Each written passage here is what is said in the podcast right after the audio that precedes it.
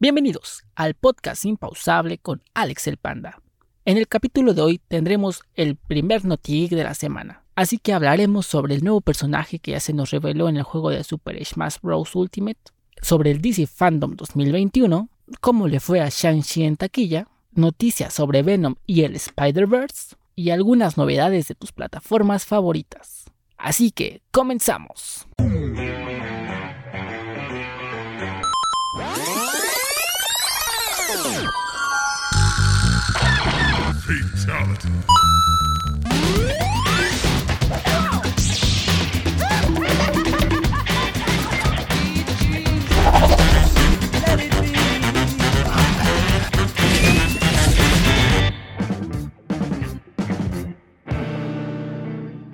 Muchas gracias por estar un programa más en esto que se llama el podcast impausable con Alex el Panda. Y como les comenté el domingo, ya vamos a tener dos NotiGeeks a la semana. Uno que voy a estar subiendo por ahí del miércoles o jueves, dependiendo de qué tan buenas estén las noticias, y el ya están acostumbrados de el domingo. Así que no pueden dejar de seguirnos en nuestra página de Facebook, el podcast impausable con Alex el Panda, y en mi Instagram, arroba Alex el Panda, para tener novedades sobre este su podcast favorito. Y sin más, vámonos rápido porque tenemos muchísimas, muchísimas noticias. Para empezar en noticias sobre Nintendo, ya tenemos la revelación del nuevo personaje de Super Smash Bros. Ultimate.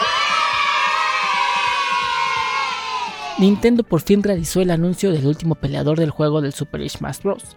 Un lanzamiento lleno de muchas expectativas, ya que los luchadores que estaban en la lista de los fanáticos eran personajes como Crash, el Master Chief de Halo, Goku de Dragon Ball, y el personaje que estará disponible a partir del 18 de octubre para descargarlo en el juego, se trata del protagonista del juego Kingdom Hearts, Sora, un personaje que también estaba en la lista de los amantes del título. Twitter se llenó de agradecimientos para el realizador del videojuego, que con esto termina su ciclo en desarrollo de Super Smash Bros. Así que démosle la bienvenida a Sora y empecemos a ocupar para romperle el trasero a nuestros amigos en el próximo juego de Super Smash Bros.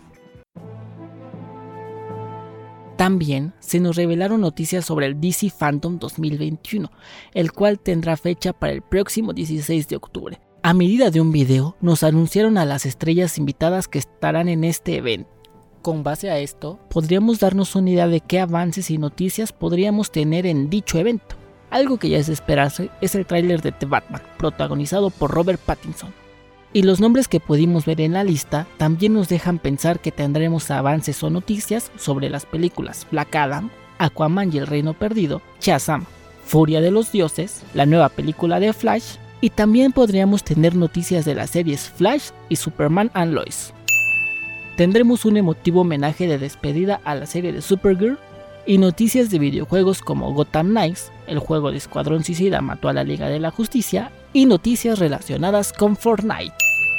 Les recuerdo que la cita es el próximo 16 de octubre en diferentes plataformas como Facebook, YouTube, Twitch, Twitter o la misma página de DC Fandom para ver este evento completamente gratis. Y pasando a noticias de cine, Shang-Chi es un éxito en taquilla ya superó los 200 millones de dólares en taquilla nacional en Estados Unidos, convirtiéndose en la primera película en lograr este récord durante la pandemia con una suma de 206 millones de dólares. A nivel mundial, la más reciente película del universo cinematográfico de Marvel ha sumado ganancias de 386 millones de dólares. Tan solo en su primer día de lanzamiento, la película obtuvo 29.6 millones de dólares y se convirtió en el proyecto con la mejor apertura durante la pandemia. Y al terminar su primer fin de semana, ya acumulaba 70 millones de dólares.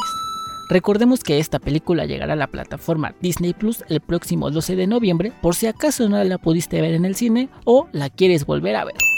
Y en noticias de las arañas y su Spider-Verse, empezaremos con Venom Letter Be Carnage, la cual ya se va a estrenar pues precisamente el día de hoy, ya que Venom puede convertirse en el mejor estreno de la pandemia, La secuela Venom Letter Be Carnage superó las expectativas al recaudar 90.1 millones de dólares en las salas de Estados Unidos y Canadá, convirtiéndose en el mejor estreno de la pandemia. Logró superar la taquilla de 80 millones de dólares que hizo Black Widow en su primer fin de semana. Incluso superó el debut de la primera película de Venom, que recaudó 80.3 millones de dólares en su estreno. Imagínense poder superar su primera película, eso no es normal.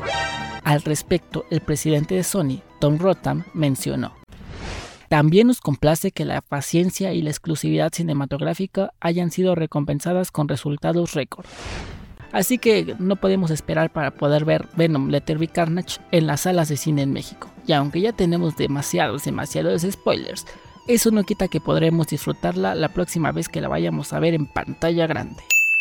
Y en más noticias sobre Venom, Spider-Man formaba parte importante de la película de Venom. El director de la película Venom de Terry Carnage ha confirmado que Spider-Man formaba parte importante de la película en el borrador del guion. Andy Serkins dijo para The Hollywood Reporter lo siguiente. La escena de mitad de los créditos estaba bien al 100% en proceso de cambio. Fue algo de lo que hablaron desde antes de que yo llegara a la película. Hubo momentos en los que Spider-Man iba a estar en la historia potencialmente y luego no. Pero no, decidimos que queríamos examinar realmente el Venomverso primero. Así que a medida que avanzábamos en la fotografía principal se produjeron las inevitables discusiones. Pero no fue hasta muy muy tarde cuando tuvimos la noción precisa del teaser que queríamos incluir. También le preguntaron a Tom Hardy acerca de cuándo podríamos ver a Venom peleando en contra de Spider-Man y él contestó, está en el radar, es algo que obviamente siempre está en el radar. Y aunque no fue como tal un spoiler, ya nos pudimos enterar qué tan importante es Spider-Man para las películas de Venom y que en algún momento sí podríamos verlos en un futuro enfrentándose. Y sin ganas de spoiler, les invito a que vayan a ver Venom Letter Be Carnage para que se enteren un poquito más de todo lo que estamos hablando. Porque sin duda ahí podrán ver el inicio de lo que podrá ser un Spider-Verse. Y en noticias de Spider-Man No Way Home, tenemos un audio filtrado de Tobey Maguire Hace unos días se filtró un supuesto audio donde se escucha al actor Tobey Maguire decir unos diálogos en la película Spider-Man No Way Home.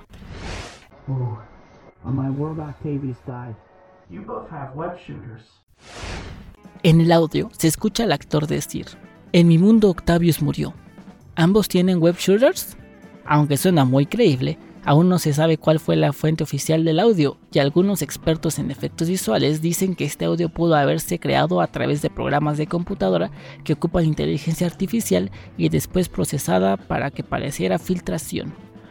Puede o no ser verdad, aunque lo que se escucha tiene mucha relación con la trama de la película, en la cual ya sabemos que aparecerá el Doctor Octopus y un posible Spider-Verse. Sin duda, mientras que más nos acerquemos a la fecha del estreno de Spider-Man No Way Home, saldrán y saldrán muchas, muchas filtraciones. Lo único que tenemos que hacer aquí es esperar y llenarnos de rumores hasta ver qué es lo que vamos a ver plasmado en la gran pantalla. Y en noticias de streaming empezaremos con HBO Max. Ya que durante la presentación de la plataforma en España se ha mostrado el primer avance de la serie La Casa del Dragón, la precuela de Juegos de Tronos, que se estrenará en 2022. Esta se basa en el libro Fuego y Sangre de George R.R. R. Martin, el novelista que además será co-creador y productor ejecutivo de la serie. La trama se desarrolla 200 años antes de los acontecimientos de Juego de Tronos y contará la historia de la casa Targaryen y el momento en el que Viserys tiene que asumir el reto de ocupar el puesto en el trono de su abuelo. Sin dudarlo, esto fue algo que sumó mucho hype a los amantes de la serie. Así que no nos queda más que esperar esta serie La Casa del Dragón, precuela de Juego de Tronos. Pasando a otras noticias también de HBO, tenemos un avance de la serie que va para HBO Max del personaje que pudimos ver en Escuadrón Suicida realizado por John Cena, Peacemaker. La serie va a estar dirigida por James Gunn. Y en este nuevo avance podemos ver entre otras cosas cómo es que le hacen bullying por su traje diciéndole que es un disfraz, pero él asegura que no es un disfraz sino un uniforme. También se esperan noticias sobre la serie Peacemaker en la próxima DC Fandom, en donde estarán presentes John Cena y James Gunn. Y esta serie se espera para enero del 2022. En noticias de Disney Plus, El especial navideño de Guardianes de la Galaxia introducirá al mejor personaje del UCM. Este especial tendrá una duración de 40 minutos y a diferencia de la película que se estrenará hasta el año 2023, este especial lo podremos ver en la plataforma Disney Plus en diciembre de 2022. El pasado 2 de octubre, el director de Guardianes de la Galaxia, que también es el mismo director de Peacemaker, James Gunn, mientras respondía a algunas preguntas en Twitter, anunció que el especial de Navidad introducirá un nuevo personaje. La pregunta fue, ¿hay alguna posibilidad de que se presente a un personaje nuevo en el especial navideño de Guardianes de la Galaxia, algo así como lo de Boba Fett en el especial de Star Wars? A lo que él respondió, en mi increíblemente subjetiva opinión y, sin duda, a menudo rara opinión, presentaremos a uno de los mejores personajes del MCU de todos los tiempos. Lo que muchos fans han comentado al respecto es que les gustaría ver a los personajes como algún mutante de los X-Men, Nova, Adam Warlock o incluso al mismísimo Santa Claus. Por el momento lo único que se sabe es que el especial estará directamente relacionado con la tercera entrega de Guardianes de la Galaxia y se tienen rumores que podría estar centrado en el origen de Rocket Raccoon.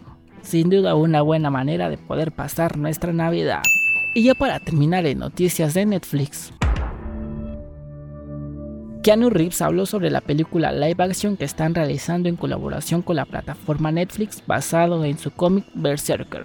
En una entrevista para el sitio Collider, Reeves reveló una serie de detalles sobre la película, además de señalar que será una adaptación con clasificación R.